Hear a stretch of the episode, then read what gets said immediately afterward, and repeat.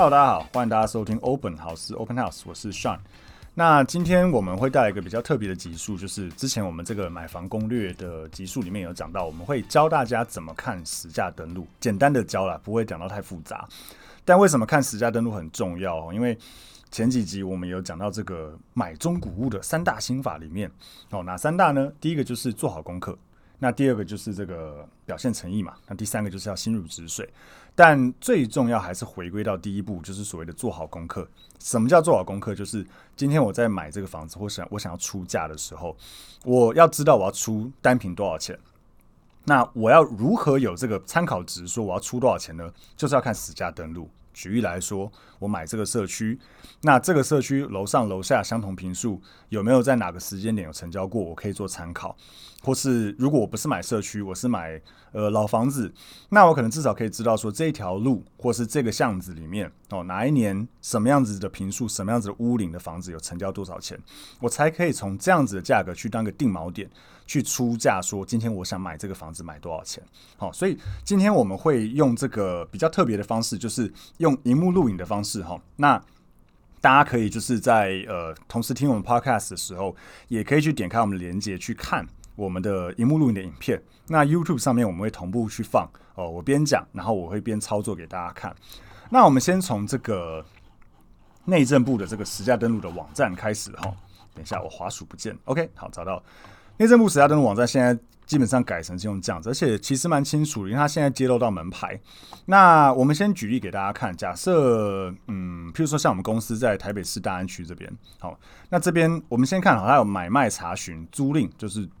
租的成交的查询，买卖就是中古屋了。那这个预售屋就是呃，顾名思义就是预售屋。OK，那我们先看这个中古屋的部分哈。譬如说，我们先讲台北市，那我们公司在大安区这边，我就打啊，选择大安区。那这边你可以去勾选说你要房地还是建物而已，还是说有带车位？那我先勾起来。再来这边就是所谓的交易期间，就是。呃，现在是这个一百一十年的十月嘛，那我往前推一年，或是说我不要往前推，我可能就是一百一十年的三月往前推半年都可以。那我们先来搜寻看看，这个时候呢会跳出非常非常多笔，什么安和路二段三十五巷啊，仁爱路四段三百巷，这边很多笔，对不对？我先从呃这个部分先来讲说。当譬如说，今天你举例来讲，你想要找安和路一段的房子，可能你已经看到一间你想买，那你不知道怎么出价，这个时候你可以从这个进阶条件里面去找。好，今天我看安和路的房子，对不对？我这边来打安和路一段。哦，那当然这边你可以再另外找，譬如说我看的是一个新房子，那我想要把旧房子删掉，我就打屋龄。或是我看，譬如说，呃，我看的是三四千万的案子，那我看一亿多的比较值，其实没什么好比较，因为产品不一样，所以这边可以把交易的单价、总价也筛选掉，或是面积几平，甚至可以到格局。我不想看套房，我想要比较跟我一样的三房两厅，那这边都可以写。OK，那这个时候你再按搜寻。好，这边大家可以看到哈，我刚才打安和路一段，对不对？这边就可以跳出所有从一百一十年。哎，从一百零九年九月到一百一十年九月，安和路一段哦，那因为我没有打几项，所以全部都会出来的这些成交。那譬如说，我们先看这个第一笔安和路一段一百零二巷八号七楼这一间哈，他可以看到第一个这边是有写到总价四千两百一十八万，哦，再来是交易的时间一百一十年的八月成交，这边有单价，之前我们呃。讲这个中古买屋的时候，有讲到单价极其的重要，因为你不能今天讲说哦，这个社区我听说邻居买三千万，所以我也想买三千万。问题是人家可能买二十平，你这间可能是十平的，那这样子你的单价会比人家高非常的多，这样子不对，所以一定要知道单价多少。那目前我们有看到哈，这个这间的单价是九十六万，坪数在这里四十三点九四平，然后这边有很很多这个什么华住裕。车这个是什么哈？所谓的华夏就是呃十楼以下有电梯，叫做华夏。住这叫住宅大楼，是十楼以上有电梯，叫住宅大楼。然后裕就是公寓，好，所以这边就可以看到说哦，不同的产品。所以如果今天你是想要比较都是公寓，你就可以还可以筛选说，我只想看公寓，或是我想要看都是住宅大楼，那我可以筛选掉。那这边就会有屋龄，好，譬如说你想要比较。跟你屋龄差不多的，假设你看到的案子是十年的屋龄，那你跟四十年或三十几年的屋龄比较，可能会有点失准。这边再来就是所谓的楼高，有没有？刚刚有讲到十楼以下的电梯是这个华夏嘛，这个是七楼的。那这两个数字代表什么？哈，第一个数字代表它成交的楼层是什么？我以这个来看好了。好，第二笔这一间成交的是十一楼，那楼高这个叫做第二个数字是总楼高。好，总楼高是十八楼，所以我们是十八楼的十一楼成交这样子的费用。好，那。后面这边就会有一些，譬如说它的格局，哦，它有几房几厅几卫，中间这个可以稍微看一下，但没有到非常重要。它会写土地几笔、建物几笔、车位几笔，好，都没有到非常的重要。好，所以从这个里面我们就可以看到说，哦，你看哦，这边都有几项，哦，成交多少钱？所以举例来讲，假设我们以这一笔看到安和路一段九十巷这个，假设你也看到一个房子在安和路一段九十巷。或是你自己有个房子在这个地方想要卖，你不知道要卖多少，或是你不知道出价想出多少，你这个时候就可以打安和路一段九十巷去看到哦，一百一十年五月，哦，有一个五十平的华夏，有电梯的，哦，成交一平九十一万，总价四千五百五，而且他现在还揭露到门牌，所以举例来讲，如果你是呃，譬如说你看到的房子九十巷的六号或八号。那是不是就在这个四号的旁边哦？人家是二楼，啊，成交九十一万。那假设你看到的是一个，可能也是二楼哦，你就有个很好的参考价值。那如果你看到是楼层比较高，这个时候你可以去想说，那楼层比较高是不是真的价值比较多？还是你不想要出那么多，你也想要出这个价格左右，或甚至你想出更低也可以。当然就看中介这边怎么谈了。那这个就回到我们的这个前面讲到的三大心法里面。那再来就是我们可以把这个点开来看哈，里面其实有很多东西可以看。第一个就是这个历次，所谓的历次就是历次的移转交易啦，且前几次的移转交易。好，这边就可以看到说，哦，他这边没有写到太多，他只有写到这个一百一十年五月，也就是那一次的移转交易。好，这间其实我知道，所以我就不讲太多。这间我之前有接过他隔壁六号二楼。好，再就是这个交易明细，这个就蛮有趣的哦。交易明细里面会看到蛮多东西的，譬如说他的土地哦有。因为很多房子其实它坐落在不止一个土地上面，所以我们会看到有时候一个房子它有两三笔土地，那这边会有写它分别是呃十分几坪，然后它是什么样子的使用分区。那这个呃重要在于说，如果你今天不想要买到工业用地，你呃我们讲的譬如说工业住宅好了，你可以看一下说哦这个成交了，举例来讲，你看这个区域。它可能诶有一些怎么单价看起来特别便宜，当你点开来看的时候，发现说哦，它这个是工业土地的住宅，那它价格可能就会受影响。这边就会写到，那这边有一些备注资料哦，这个只有写到阳台外推，不算很，这算很常见了。大家可以注意一下，如果这边有写到是亲友间买卖哦，亲友间买卖，有时候我们在实价登录会看到特别单价特别低的、特别便宜的案子，那你如果拿这个去做比较的话。当你点开来看到这边写说亲友间买卖，坦白讲，它这个价格就是有点失准，因为亲友间买卖会比较便宜嘛。啊，通常你可能卖你家人或卖你朋友会比较便宜一点，所以这边会有写到。那这个呃交易你可以参考，但是它可能不是一个很好去比较的一个案例了。往下拉，这边就会看到说哦，我们讲的这个几平嘛，那主建物几平。那它是什么的构造？比如说钢筋混凝土啊，或是它可能是呃钢骨之类的。那几总楼层六楼高，然后二楼高的呃二楼的这一间，所以这样子就可以看得到这个详细的资料。OK，那除了用这样子的方式去看呢、啊，也可以用地图。我们现在点地图给大家看。我必须说，我觉得这个实价登录网站改版之后变得有点难用，不过没关系，我们来看一下。从地图这样看，你可以看到说，哦，它这边这样拉出来。好，这个位置上有这些安和路一段，好，这几个，或是我们拉这里到一百多号，可以大概看。那地图还有一些其他功能，譬如说，你可以用这个图选查询，它这个还可以，你可以用方圆几公里，譬如说，我要方圆直径二点五公里，好，那我想要拉哪个区域成交多少？好，大家可能要等一下，因为新的网站变得蛮慢的。好。在这个方圆里面有没有？它会写说哦，有几笔均价多少钱？那我把这个点叉叉掉之后，这边还可以看到说哦，点这个哦，复兴南路，或是点这个啊，八德路、金山北路之类的，好，可以这样去用。那除了这样之外，你也可以用框框的方式去搜寻，好，点，然后再拉一个范围。好，这样拉开来的话，不好意思各位哈，因为它这个真的网站比较慢一点。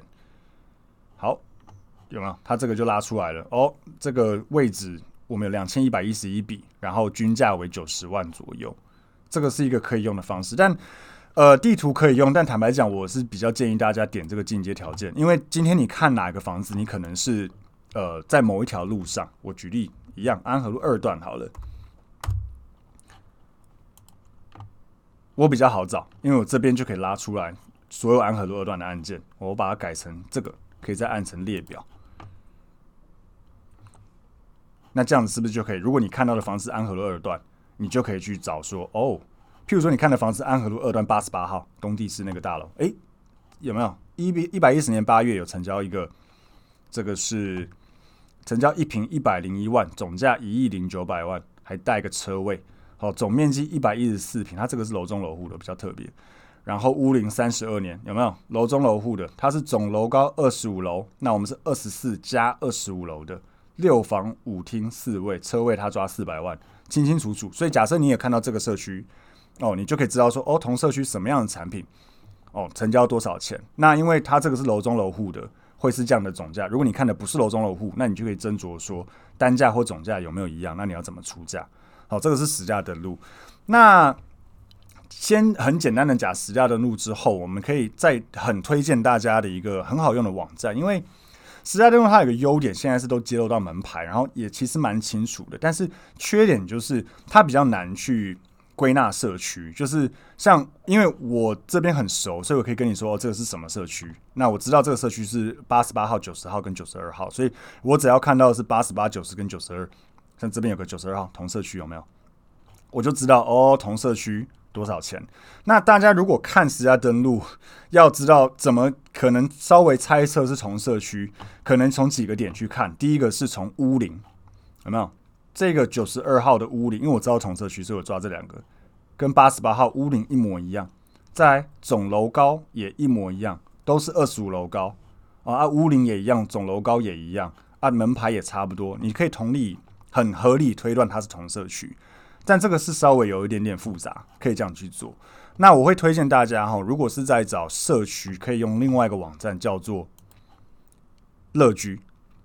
好，乐居为什么好用？是在于说，乐居你可以像我之前有分享过，如果今天我想找这个区的房子，假设像之前我要看中和的房子，那我的做法是我会先去那边绕。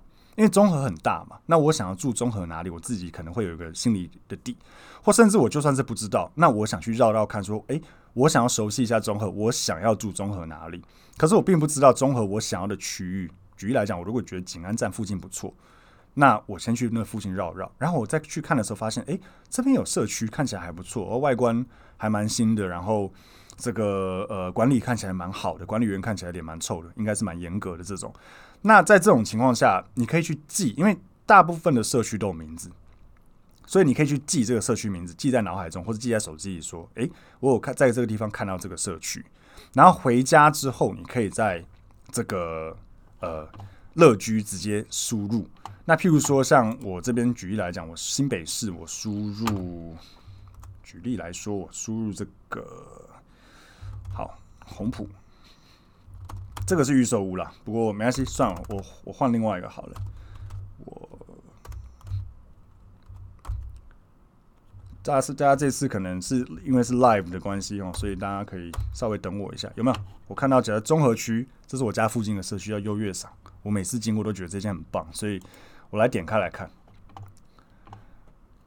好，这个时候就很棒哦，你看，它会把这些东西。拉出来，它旁边会有地图啦，这个可以拉出来。地图你用地图看，你还可以拉除了这个社区之外，它附近有没有其他社区？它会有这个单品多少钱？那优越赏这个社区在中和，我家附近，我一直都觉得它很不错。那假设我还没有买综合，我可能觉得我想要，我可能想住这个社区，我想知道这个社区多少钱，或是假设有一间在卖，我也可以来研究一下，做功课，这个社区到底成交多少？好，这边会有写一年的成交价平均是五十二万。社区历史最高价有到五十四万哦，平均成交价不是一年的均价，是这有实价登录以来的平均成交价是四十九点八，那历史最低价有到四十六万。好，所以你这个时候就有一个很好的行情观。我们一直在讲的这个做功课的定锚点。假设你有看到优越赏这边有一间在卖，哦，假设他开六十五万，你就知道说，哇哦，他这开价比这个历史高价还多十一万，有点贵哦。当然还是要看当时的这个市场氛围。那再来就是它会有它的基本资料，超棒的，地址在哪里？哦，是不是住宅？结构是 RC 还是 SRC？总户数诶，八十户蛮少的哦，蛮单纯的，所以我一直都觉得这社区不错。如果你譬如说看到诶，社区可能一千多户，你这时候可能就去想哦，这社区户数比较多。然后屋龄、总楼高，还有这个很重要哈，土地使用分区住宅区，这是一般住宅。如果是呃，譬如说什么讲的工业宅或是一般事务所那些的，可能比较不好。好，它还很很呃。贴心会有学区，如果买方各位听众如果是有小孩子，可能未来要有学区考量的，好，这个可以看一下是不是你想要的学区。那当然这边还会有建设公司、营造公司是谁？那这里面最好用的哈，除了这个我们可以看到这个价格单价好是多少之外，往下拉，这个超棒，好，大家可以看一下这个是什么哈？这个社区它会写说它面临面哪些马路，好，面哪些马路。然后除了面哪些马路之外，还有坐向有没有，以及几号是这个面哪里？我这样看，我就可以直接让你知道说，它这个一定是一层两户分三个梯间。为什么？因为它这边有写清楚，A one、A two，这个是 A 栋，一层两户，所以显然五十九号跟六十一号是 A 栋，面连胜街五十七巷在这里有没有？然后一层两户。如果是一层三户，它就是 A one、A two、A 三的啦，所以这个大家可以看得出来。所以它这是一层两户，A one、A two 面这里。那六十三号跟六十五号是 B 栋，也是一层两户面这个圆通路一五八巷这里。那 C one、C two 就是所谓的六十七跟六十九号，也是面这里。所以大家光从这个就可以去看到说，哦，当你在社区外面看它的时候，你真你搭配着这个乐居去看，你就可以看到这个不同面向，你就知道是哪一栋或哪一户。然后你有这个之后，你可以再往下拉，超好用。这边有成交资讯，一百一十年七月六十五号十二楼，好，六十五号是哪一个？B B 栋二 B 二这一户，六十五号十二楼面这个位置，成交三十七点零七平，成交两千一百七十万。它车位抓两百五十万，它车位十一点九九平，所以它单价乐居很棒，他会把单价给，因为呃，他不动呃那个内政部的实价登录很常犯一个错误，是他不会把车位的坪数给独立算出来，所以其实大家看起来这个单价会失真，就是如果你没有把车位，举例来讲，车位如果十平，然后车位两百两百万，如果你不把它抓出来的话，这个以车位来讲，它一平才二十万。可是房子可能一平五十万，所以如果你不拉出来，他会把这个平均价拉低，会失准。那乐居会把它拉出来，所以他这边就会写。简单来说，就是他会把车位扣掉，车位的总价也扣掉，再去除，才是真正正确的单价哈。所以我们可以看到，一百一十年七月这个地方，这个面向有成交五十一块五十二万。好，我们再来看。哦，这个社，而且这个还很棒，你还可以看这社区有没有很常卖。上一次一零年七月之前再卖是一零年的一月六十一号五楼往上拉。哦，六十一号还不错，这样看起来应该是个边间，有没有？面这里又面这里的一个边间，六十一号。那这边可以看到，哦，原来六十一号是二十六点八四平的，这就很棒。二十六平的通常都是两房的产品，因为有公设扣一扣，所以你这个时候就会知道说，哦，原来这个社区。六十一号这个 A 二，这个是应该是一个两房，二十六平、二十七平左右的格局。那五五楼在这个时间点成交一千四百零五万，所以假设这个社区现在有个 A 二户六十一号的，譬如说高楼层拿出来，你就知道说哦，原来是这个同样这个面向这个边间，哦，也是这个二十六平的两房产品。那你看哦。一月的时候成交一坪五十二，假设这个屋主他开个什么六十六、六十八，假设了，我、哦、就觉得说哦，好像有点贵哦。那这时候我要怎么出价？我可以参考，哎，跟中介说这个今年一月才有一间成交五十二万，我现在譬如说你如果跟我讲屋主要六十以上，我可能就要斟酌哇，他要开到他可能是想要拿六十万一坪，那这边才成交五十二，往上拉历史社区最高价五十四万，那我今天要不要出六十万？你就要想一下哦，因为你买到可能是全社区最高价，对。所以那相对，如果我跟你讲这间十一楼高楼，它现在哦五十万就会卖，你看一下哦，哦五十万低于一年的成交均价，好，甚至只比整个社区的平均价格高个零点多万而已，哦，这间很可以买哦。如果这间真的有出来，这个应该是完全秒杀。所以大家可以从这个乐居针对社区的部分，可以做个很完整的功课，说这个社区几号几楼是面哪里，一层几户，然后。屋龄哦多少，总户数多少，然后个别哪一户哪一年成交多少钱，车位抓多少钱，总价多少钱，非常好用。所以呃，总归一下，如果大家在看社区哈，除了用这个内政部实价登录之外，也非常非常的推荐用乐居。好，可以用我们刚才讲的方式，你如果锁定什么区域，你去那个区域哈，然后找到几个你看到觉得不错的社区，在你想要的区域里面。然后回家或是当下拿手机起来，直接开乐居来看哦，这个社区哦哪个面向成交多少钱？然后如果你不是买社区的话，可能还是要回到内政部实价登录。那这时候你就要用这些条件，你可以抓你要的区域哦，交易期间进阶条件按进去，什么几项或是屋龄多少，然后你要懂得去看，哦，把这个进阶条件按掉，懂得去看说哦交易年月，然后总坪，然后它的总楼高多少。好，所以今天我们很简单的用一个比较不一样的方式去总归呃总结给大家看，说这个十大登录怎么看，乐居十大登录怎么做功课。那也希望这个可以帮助到大家，因为呃大家现在如果买房子，我们最后哈一定要再跟大家强调，因为我们以前做中介很多年，这个买房子很多买方都不会有那个观念，就是要看单价，不要觉得说今天譬如说我。呃，以前家人常常问我说什么？诶，他看到新店有个房子在哪里哪里？哦，两千两千两百万，你觉得贵不贵？我没有办法回答这个问题，因为你没有跟我讲它是一百平两千两百万，还是二十平两千两百万。哦，如果是一百平两千两百万，一平很便宜，哦，真的超便宜的，一平才二十几万嘛。但如果它是呃二十平两千两百万，一平是一百多万呢，所以我没有办法回答你这样子贵不贵或便不便宜。你一定要跟我讲说它几平，然后。总价多少？这个时候我才会去换算单价哦。譬如说两千万五十平，那是不是一坪四十万？哦，一坪四十万，OK。那这个区域门牌给我，我来查实价登录，这个区域四十万合不合理？哦，如果看起来嗯有偏高，那这边到底成交多少？我来出多少钱？如果我想买的话，那如果看起来哦这个有偏低，或是有什么原因看起来是真的有比较便宜，那这时候你就可以考量说哦这样。价格可能是蛮合理，当然还有一些其他功课要做了，譬如说房子是不是凶宅啊，有没有一些其他问题，有没有呃辐射、钢筋、海沙倾斜，或者有什么嫌物设施在附近，这个都要做功课。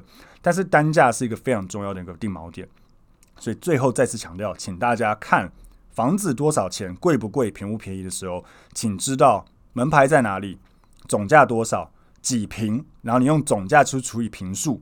哦，去知道你的单价多少钱。那如果有车位在双北市，车位要拉出来看，车位到底占了这个平数多少钱，扣掉，那车位总价多少钱也扣掉，再去除你的单价。OK，所以今天我们这个实价登录简单的教学就到这边。那如果大家还是对这个实价登录有什么问题的话，也欢迎大家在底下留言。哦，那我们呃最近蛮多听众留言的，我们会继续录更多这个回复大家留言或是问题的一些集数。那我们今天的 Podcast 到这边，谢谢大家。